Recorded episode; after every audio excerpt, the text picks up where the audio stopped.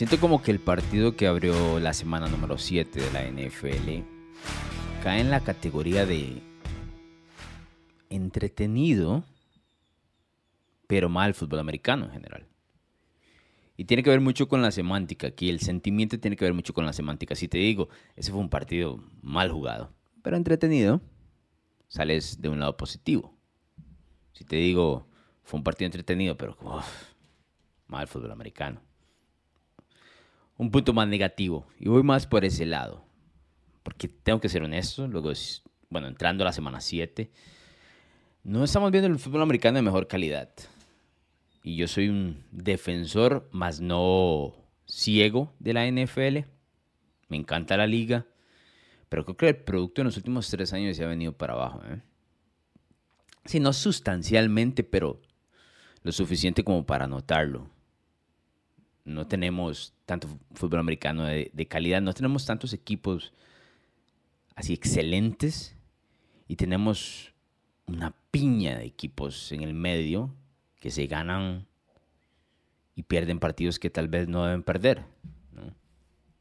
Que juegan bien una semana y otra no tanto. Mucha irregularidad en general, que de hecho fue lo que mencionó el entrenador en jefe de los Saints, Dennis Allen. Los Saints son muy irregulares. Bueno, su ofensiva es mala, además de irregular. Y es algo que ya vamos a, a tratar de tocar. Pero en general, les menciono que el tema de la NFL no estamos viendo el, mejor fútbol americano. Y, quiero hacer énfasis en que no tenemos esos equipos de antes. Es decir, ay, Alonso, suenas muy viejo como los de antes. Lo mejor era lo de antes. Sí, está bien. Y sí, sueno viejo, soy viejo, ¿no? Pero antes eh, podíamos contar con la consistencia, por ejemplo, del equipo que tenía Peyton Manning. Iba a ser un equipo que iba a tratar de ejecutar una ofensiva excelente. Lo mismo con Tom Brady y los New England Patriots. Los Steelers eran un equipo consistente y bueno, tal vez no a ese nivel de ofensivas, pero estaba. Seattle de, de Pete Carroll siempre estaba ahí arriba, ¿no? Consistente. Green Bay de Aaron Rodgers. Teníamos un nivel de ejecución ofensiva muy alto en los últimos 10, 15 años, hay que ser honestos. Muchos de estos mariscales de campo van a terminar en el Salón de la Fama, es así, es inevitable. ¿Cuántos equipos o cuántos, sí, cuántos equipos en el 2023 ejecutan su ofensiva a un nivel muy alto? A un nivel casi perfecto, indetenible. Son muy pocos, muy, muy pocos. Tenemos un bajón de Kansas City con Patrick Mahomes, bajón considerable a nivel ofensivo y eso se nota en la liga. Joe Burrow y los Bengals, que deberían ser el retador de Kansas City tiene un bajón, ha tenido un mal inicio de año. Se están recuperando, pero siguen teniendo problemas al costado ofensivo. Buffalo va arriba abajo, ¿no? Los Ravens están tratando de encontrarse a nivel ofensivo, ni qué hablar de los Steelers, que en ofensiva están del carajo, ¿no? Tal vez las dos ofensivas más eficientes son la de Detroit y San Francisco, que son un placer de ver, no les voy a decir que no. Pero están dirigidas por mariscal de campo que en este momento no son considerados dentro de la crema de la, liga. Entonces no hay esa correlación de superestrella y calidad de ofensiva. Hay dos muy buenas, excelentes en esas de San Francisco y Detroit. Después de ahí, un bajón, bueno, Miami obviamente, ¿no? Que está poniendo números absurdos a nivel histórico. Pero después de ahí, la verdad es que me cuesta encontrar equipos consistentes y que sean completos a nivel de ofensiva y defensiva. Ahora, esto suena como una completa queja. ¿Por qué lo digo? Porque el jueves por la noche el partido entre Jaguars y Saints se volvió entretenido. Especialmente en el último cuarto cuando New Orleans se dio cuenta que, hey, se vale anotar puntos, ¿eh? Se vale ir up tempo, que significa acelerar un poco el nivel de ofensiva y cómo toman decisiones. Porque carajo, la ofensiva de los Saints está estancada. Y es una de las más aburridas de toda la NFL. Es una de las más problemáticas. Y está atado no solo a Danny Allen como entrenador en jefe, que es un entrenador en jefe de corte defensivo, que ya tuvo su espacio y oportunidad en Las Vegas, bueno, en su momento eran los Oakland Raiders, y le fue mal, inclusive con Derek Carr bajo centro, ¿no?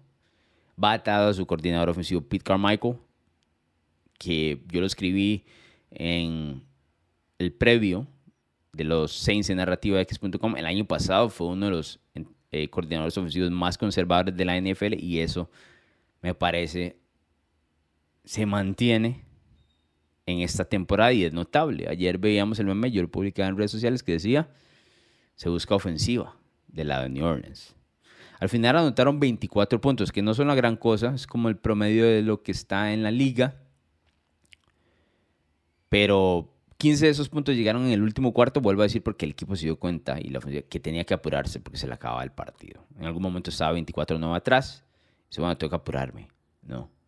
Y empezamos a ver otro tipo de ofensiva. La de los Saints, normalmente, esta del 2023, es una de las ofensivas que menos motions, es decir, movimientos antes de sacar la jugada, hacen cuando están atacando al rival. Es una de las ofensivas que menos play action usa. Es decir, es una ofensiva cuadrada, estática. Se, se alinean y ejecutan la jugada. No hay variables, no hay variantes. La defensiva que tiene enfrente a la ofensiva de los Saints sabe exactamente qué es lo que viene. No hay engaños, no hay creatividad en lo absoluto. Y se nota eh, con un equipo que no solo le cuesta anotar, que esto es obvio y ya vamos a tocar ese tema porque traigo unos datos bastante reveladores sobre Derek Carr y, la zona roja, pero se nota también a la hora de mover el balón de la yarda 20 a la zona roja. El equipo de los Saints está promediando, ojo esto, 4.6 yardas por jugada. 4.6 yardas por jugada. Es, en este caso, la séptima peor de la NFL la séptima peor de la NFL en 4.6 yardas por jugada. Ojo, las ofensivas que están peor que el equipo de New Orleans en cuanto a promedio de yardas cada vez que sale el balón. Peores que ellos, Pittsburgh, obviamente. Una de las peores ofensivas que hemos visto. Todo el mundo quiere despedir a Matt Cleveland, que debería ser una ofensiva eficiente, pero a la hora de estar cambiando mariscal de campo le cuesta mover el balón. ¿no? Ha tenido ya tres mariscales de campo del equipo de Cleveland estamos en la semana 7. New England, todo el sentido del mundo. No tengo ni que explicarme. De lo peor en el 2023. Carolina, el único equipo que no ha ganado. Tiene todo el sentido, con un novato bajo centro, por supuesto. Cincinnati, que este es, podría ser, uno diría, la franquicia que no va de la mano con esto. Por lo menos por el talento que tienen. Pero a nivel ofensivo, lo de Cincinnati, luego de seis semanas, ha sido pobre. Incluyendo en las victorias con Arizona, y Seattle, lo vuelvo a repetir. No estoy diciendo que sean victorias engañosas, pero son victorias que estuvieron muy al margen y que no vieron la mejor actuación de su ofensiva, pese al triunfo. Ahora, ellos toman el triunfo por encima de cualquier otra cosa, porque los mantiene vivos, pero no significa que hayan arreglado todo lo que ha salido mal en este 2023. Y el último equipo, peor que New Orleans, en cuanto al promedio de yardas por jugadas, son los New York Giants. Y su mariscal de campo de 40 millones de dólares y tiene todo el sentido. Los Giants no pueden ejecutar nada porque su línea ofensiva es una de las peores de la liga. En ese grupo está New Orleans con Derek Carr y Pete Carmichael dirigiendo el barco ofensivo. ¿Por qué le remito eso? ¿Por qué les mencionaba eso? Ayer el equipo de New Orleans tuvo 407 yardas. Y vas a decir, bueno, carajo, pero eso son muchas yardas, un montón. Tuvieron 87 jugadas, señores. 87 jugadas. En comparación a las 56 que tuvo el equipo de los Jaguars. New Orleans tuvo el balón todo el tiempo y ese promedio de 4.6 yardas por jugada habla de que es un equipo de pasecitos cortos, de jugadas cortas, donde todo es forzado para mover el balón y no hay nada largo en ese juego, donde son ese lanza Michael Thomas, jugadas o intentos de pase cortos con Chris Olave, que se está desperdiciando, por supuesto, en esta ofensiva de los Saints, o los suficientes checkdowns para Alvin Kamara, que ayer tuvo 12 recepciones y lideró al equipo con 91 yardas porque eso es lo que hace Derek Carr, check down car, ¿no? Que esto es lo que le permite Pete Carmichael y lo que quiere hacer en New Orleans, estoy de acuerdo, porque ellos quieren ser excesivamente eficientes, pero no lo son. Y el promedio de ayer de yardas por jugada en este partido, particularmente contra los Jaguars, va de la mano del promedio de jugadas en todo el año, 4.7. 87 jugadas, 407 yardas, 4.7 yardas por jugada. Es decir, lo que hace New Orleans para mover el balón es meterse en problemas en cada una de las, cada uno de los snaps. Esa es la realidad. Por el contrario, el equipo de los Jacksonville promedia 5.9 yardas por jugada. Un promedio normal. Un equipo que tuvo menos el balón que el equipo de los Saints, que la escuadra de los Saints. Los Jaguars pusieron 31 puntos encima y solo tuvieron el balón. Es más, tuvieron el balón menos de 24 minutos. El equipo de New Orleans tuvo el balón por encima de 36 minutos. Y aún así, ¿qué diríamos? ¿Quién fue el mejor de los dos? Definitivamente fue Jacksonville. Definitivamente fue Jacksonville. Aunque los Jaguars todavía dejan algunas dudas en general. Que ya vamos a tocar el tema de, de los Jaguars. Pero quería atacar este tema de New Orleans. Y la otra parte de la ofensiva de los Saints, que claramente es un problema, pero aquí sí no solo está atado a Pete Carmichael y a New Orleans, sino que está atado directamente a Derek Carr. Porque señores, tengo que mencionarles, Derek Carr es uno de los peores mariscales de campo en zona roja en la NFL. Y no es porque acaba de cambiar de equipo y ahora está conociendo a sus nuevos compañeros en New Orleans, que claramente eso es parte del problema, ¿no? Pero a través de los últimos años, en los Raiders, esto es, este se mantuvo siendo el problema. Les voy a dar el dato. En este momento, el equipo de los Saints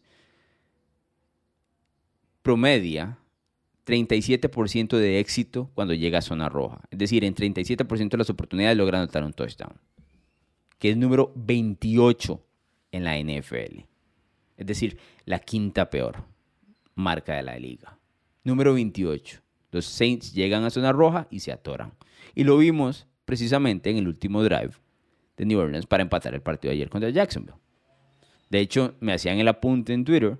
¿Cómo es posible que los Saints no corrieran el balón ni un solo momento para intentar que los Jaguars gastaran uno de sus timeouts y tener alguna otra oportunidad más adelante? Porque eso no se les ocurre, bro. Porque eso no les pasa por la cabeza, porque no manejan bien esta, esta zona del campo. Y está más que notado. Me remito a los datos de Derek Carr. Les mencionaba, número 28, los Saints en el 2023 en zona roja. ¿Sabe cuál era el número de Derek Carr con los Raiders en el 2022? Número 25. Sigue estando dentro de los peores de la liga. En el 2021, número 29. Peor que actualmente. Y en el 2020, número 23. Siempre está entre los peores eh, mariscales de campo o dirige una de las peores ofensivas en zona roja. Y les estoy dando los datos de los últimos cuatro o cinco años. Nada ha cambiado, nada ha mejorado. Este es precisamente la identidad de Eric Carr en cualquiera de sus equipos. Desde el 2028, de, perdón, desde el 2018, el promedio en la posición de los equipos dirigidos por Derek Carr en zona roja es del número 26 en la liga. Número 26. Hay 25 equipos mejores que cualquiera que dirija Derek Carr cuando está en zona roja. Y en zona roja es donde, básicamente, diferencia los buenos de los malos. ¿Quién anota día 7? ¿Quién llega a quedarse con 3? Y con un equipo con New Orleans, como New Orleans, que estaba detrás en el marcador, usualmente está ahí en partidos cerrados, muchas ocasiones tienen que tomar la decisión de ir en cuarto down, porque no lograron avanzar, lo que significa que a veces, muchas, en muchas ocasiones salen sin puntos siquiera. Ayer New Orleans llegó a zona roja cinco veces, anotó dos touchdowns. Del otro lado están los Jaguars, que son un equipo mucho más eficiente, con problemas, estamos de acuerdo, pero mucho más eficientes. Les doy el ejemplo de zona roja. Los Jaguars llegaron solo dos veces a zona roja. Anotaron touchdown en las dos ocasiones. Es decir, llegas a la yarda 20, ¿qué vas a hacer? ¿Me vas a dar de a 7 o de a 3? Los Jaguars, 2 de 2. Par de touchdowns. Y a pesar de que no tuvieron mucho el balón en este partido, lo ganaron bien. Obviamente se beneficiaron del pick six que, eh, que lanza Derek Carr en una jugada donde básicamente él se apresura. Tenía el check down ahí, que es, como ya lo vimos, su jugada favorita. No la toma, trata de forzar el balón. Hay un rebote, lo consigue el defensivo de los Jaguars, lo lleva hasta la zona de anotación. Los Jaguars tuvieron dos errores de balón, particularmente en el primer cuarto. Que dicho sea paso, en el primer cuarto, gracias a Hassan, no pude ver. Tuve que regresar a verlo después. El tema de Hassan lo voy a tocar más adelante, pero carajo, man. ¿Cómo me ha costado con esa aplicación? La he visto mal con esa aplicación durante siete semanas. En fin, ahí estuvieron los dos errores. El equipo de New Orleans apenas pudo sacar tres puntos de esos dos errores. Tres puntos. Jacksonville fue mejor a pesar de que el resto de los datos no lo, no lo diga así. Más yardas del equipo de los Saints, más jugadas del equipo de los Saints, em, más conversiones de cuarta oportunidad, más primeros y dieces. Todo eso va del lado de los Saints, pero Jacksonville fue más efectivo Y por supuesto, como les digo, atacó el tema de la zona roja y demás. Los Jaguars están ahora 5 y 2. Han ganado sus tres partidos de visitante. Eso es notable. ¿eh? Eso es notable. Sus tres partidos de visitante están 3 y 0. De visitante están 5 y 2 por primera vez desde el 2017. ¿Qué pasó en el 2017 con Jacksonville? Llegaron a la final de la AFC, le recordarán. Mariscal de campo en ese momento, Blake Bortles. ¿Quiénes estaban en ese equipo? Leonard Fournette, Calais Campbell, Miles Jack. ¿Qué me falta por ahí? Tiene que haber varios que me falten. Ese, ya, ese Jacksonville Jaguar que se quedó en la final de la AFC contra, contra New England en un regreso de los Patriots. Pero era un muy buen equipo. Ese equipo fue el que arrastró a Pittsburgh. ¿Recordarán? Lo que pasa es que a Pittsburgh, los últimos años, todo el mundo lo arrastra en playoff. Que lo diga Cleveland también. ¿no? Pero esto es uno de esos fue uno de esos partidos.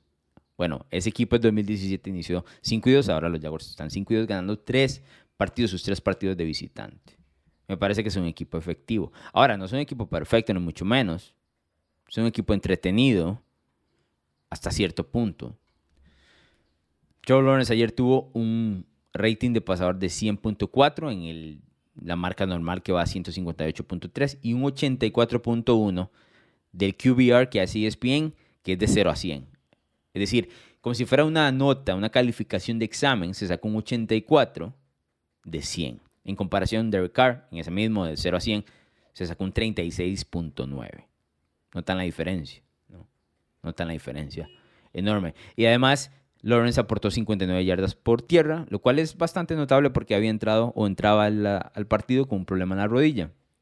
Y aún así logró correr el balón lo suficiente. De hecho, fue el jugador que más yardas por tierra puso, por encima de Travis Etienne, que tuvo 53, a pesar de que Etienne tuvo los dos touchdowns. Fue un buen partido para Christian Kirk, especialmente se ve redondeado por el touchdown al final que le da la victoria a los Jaguars, ¿no? Pero no son números espectaculares de nadie. De hecho, me llama la atención que Calvin Ridley solo tuvo una recepción y cinco yardas. Que me imagino dentro del plan de juego de Dennis Allen era, hay que hay que detener a Ridley. Y vivimos con el resultado de los demás. Y estoy de acuerdo.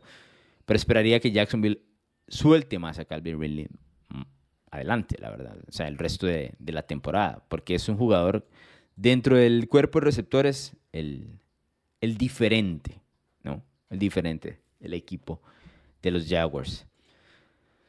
No fue para nada espectacular ese jueves por la noche, ¿eh? a pesar de la cantidad de puntos que vimos. No fue espectacular, pero entretenido hasta cierto punto. Los jueves por la noche es uno de los partidos del fútbol americano en la semana que siempre me hace preguntar, ¿no podría estar haciendo otra cosa en ese momento?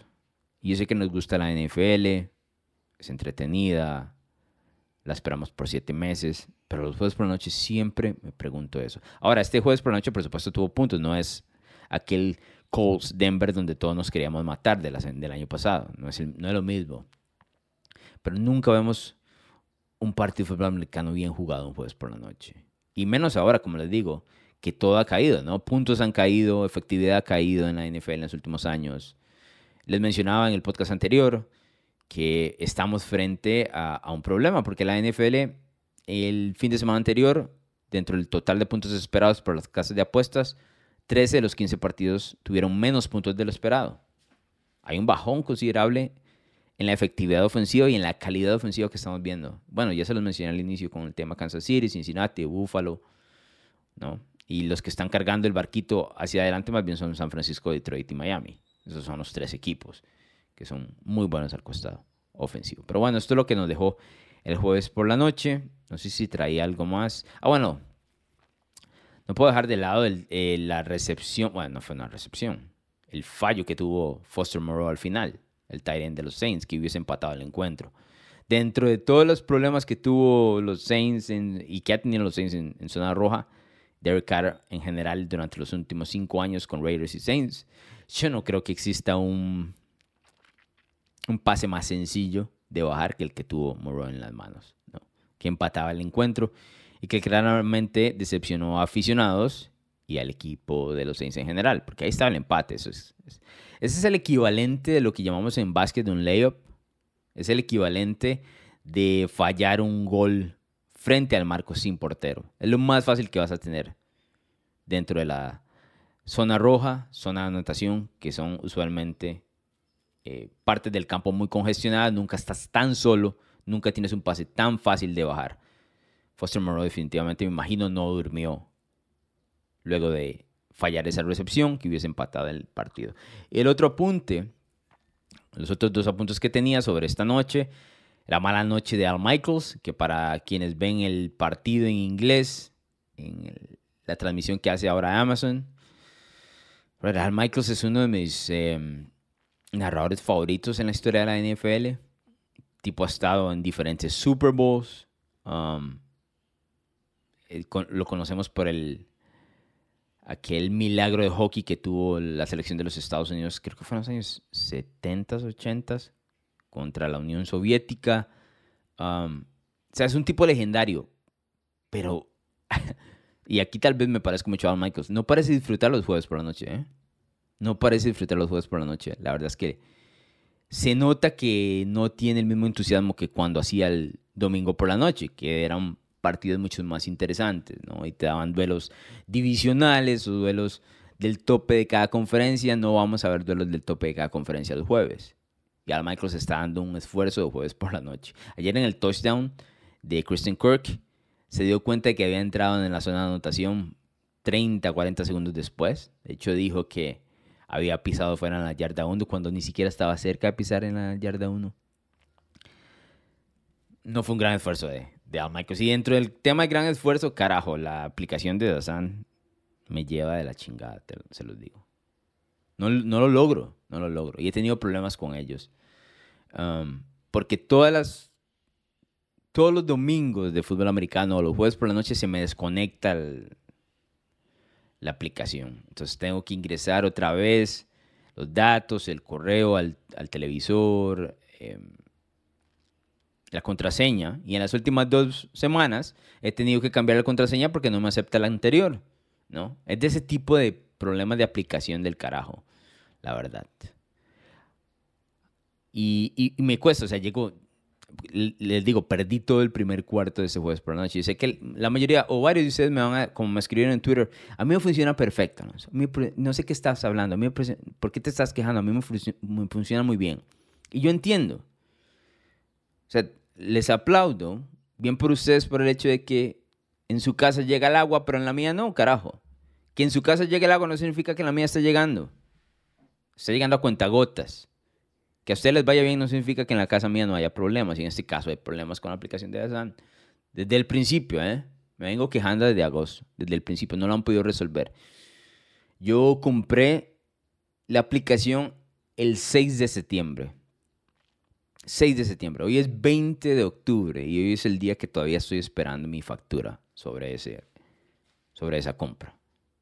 Les he pedido el recibo por lo menos 5 veces y me dicen que yo no he comprado la aplicación. Ahora, diría, bueno, estoy viendo el fútbol americano de gratis entonces, ¿no?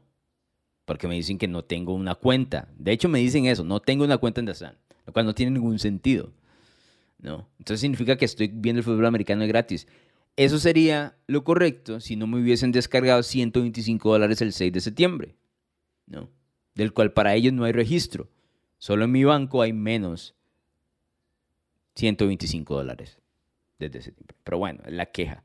No lo he logrado, ¿eh? Y el, y el, el servicio al cliente, el customer service de Sun, se va al carajo. O sea, los tipos no tienen cómo ayudar, no quieren cómo ayudar, no ha sido un dolor de cabeza para mí. No, les estoy diciendo, o les estoy implorando, o, les estoy manifestando que todos han tenido el mismo problema que yo. No. Podría decir que mi problema es bastante particular, porque la verdad necesito esa factura. ¿no? Necesito la factura por un tema de impuestos y demás. En fin, muchas cosas. Ese tema de ser adultos, ¿no? Todo lo demás. Bueno, no lo he podido lograr. No lo he podido lograr con Desan. Y, y no me quieren ayudar. O sea, no hay manera que me quieran ayudar. Y tras de eso me falla el fútbol americano. O sea, estamos de la chingada. Era innecesario. Y yo soy uno de los que durante la semana veo partidos, ¿no? Em, tal vez partidos que no le puse atención a la hora de escribir los pensamientos. Por ejemplo, el Atlanta-Washington. Me tengo que comer todos los anuncios del partido, cuando anteriormente la versión de la NFL te cortaba los anuncios y te va el partido en dos horas y pico de una vez directo. No solo eso, me como el previo a los partidos. ¿A qué me refiero con eso? Para poder ver el partido en repetición, inicias al minuto 25, 30, porque te dan el previo, como si yo necesito el previo y luego conocer exactamente qué fue lo que sucedió. Me estoy quejando de más, pero es que la aplicación está de la chingada. Es como que si te cobran, ¿no? Y te dicen, no, ahí está, no me interesa. Ahí está su, su, su NFL, agárralo. Esto es lo que les doy. Ah, pero me están cobrando. O sea, yo puedo reclamar porque me están cobrando. Es que no me están dando nada de gratis. Yo no estoy pidiendo caridad aquí. Dame un buen producto. Un producto que, dicho sea paso, ya teníamos antes. Era innecesario que Dazan se metiera en la conversación. Ya teníamos el producto del, del Game Pass, de la NFL Game Pass. Ellos compraron sus derechos y tienen, como les digo, el peor servicio al cliente en el sentido de que no te resuelven. Y si, usted, si ustedes no han bajado el de Sun y no lo han comprado, primero les digo que no lo hagan. Segundo, Carajo, vaya vean en la aplicación de Sun la queja de las personas con el tema de los cobros. Es absurdo. Porque dicen, y esto lo he leído, nada más, que igual te cobran. Hay, personas que les cobran el doble y se te descargan el dinero de, la, tarjeta. Así que tengan cuidado. ¿eh? Tengan cuidado porque esta es una aplicación. ¿Cuál sería la palabra? Mm. No tengo la palabra ahorita es media, media atravesada esta aplicación. Es complicada, ¿eh? Porque ¿a quién le reclamas? ¿A dónde reclamas? ¿Dónde está el...? A nadie. La NFL no le importa. Ya, ya firmaron su contrato con Dazan. Tienen todo el dinero del mundo. La NFL. No tienes a nadie que reclamarle. Estás eh, desahuciado aquí. Con lo que diga Dazan y punto. Me estoy quejando más de lo que debía, tal vez. Mucha gente me recomienda el IPTV, yo, yo lo tengo porque lo utilizo para ver eh, fútbol universitario los sábados, donde se puede ver todos los partidos. A ver, está bien. Nada más que no me, no me encanta ir un minuto y medio atrás del resto de la gente, especialmente cuando estoy viendo el partido y a veces tenemos que comentar en Twitter. ¿no? no me encanta. Esa sería una solución. Pero bueno, no tengo ni siquiera la solución porque ya pagué los 125 dólares. O sea, ya me quitaron el dinero tengo que vivir con eso. Estoy seguro que de aquí a final de año me van a quitar la aplicación porque, como les digo, aparece como que si yo no lo hubiera eh, comprado dentro de los registros de ellos. No tiene un sentido nada de eso. Pero bueno, peor que Al Michaels, peor que la ofensiva de los Saints es la aplicación de, de quería dejarles ese comentario. Lo escribí ayer en, en Twitter. vuelvo a repetir, esto me está pasando a mí, no significa que les está pasando a todo el mundo. Era, no necesitábamos a en, en, nuestras vidas. Pero bueno, eso es lo que dejó el eh, jueves por la noche entre Saints y, y Jaguars. Y esperemos que el domingo funcione la tal aplicación, ¿no? Los Jaguars, eh, solo para ir cerrando ya con el encuentro. La próxima semana van hacia Pittsburgh y luego tendrán un bye week. Saliendo de bye week, reciben a San Francisco ese partido contra Pittsburgh los ve bien, ¿no? Con 10 días de descanso. El equipo de New Orleans, que ha perdido cuatro de los últimos cinco partidos con la única victoria sobre New England, donde los barrieron 34 a 0. Eso es lo... ¿Cuál sería la palabra? Lo engañoso de ese resultado, ¿no? Que si notamos las tres victorias del equipo del New Orleans, la primera fue contra Tennessee, que Tennessee es un, equipo, un mal equipo, pero recordemos, y eso siempre lo quiero dejar claro, a Tennessee le quitaron un touchdown válido, luego un fumble que no pitaron contra New Orleans y aún así los Saints ganaron por un punto. Luego le ganaron lunes por la noche a Carolina por tres puntos de diferencia y luego le ganaron a New England. Esas son las tres victorias de los Saints. Este no es un buen equipo. Eh. No es un buen equipo.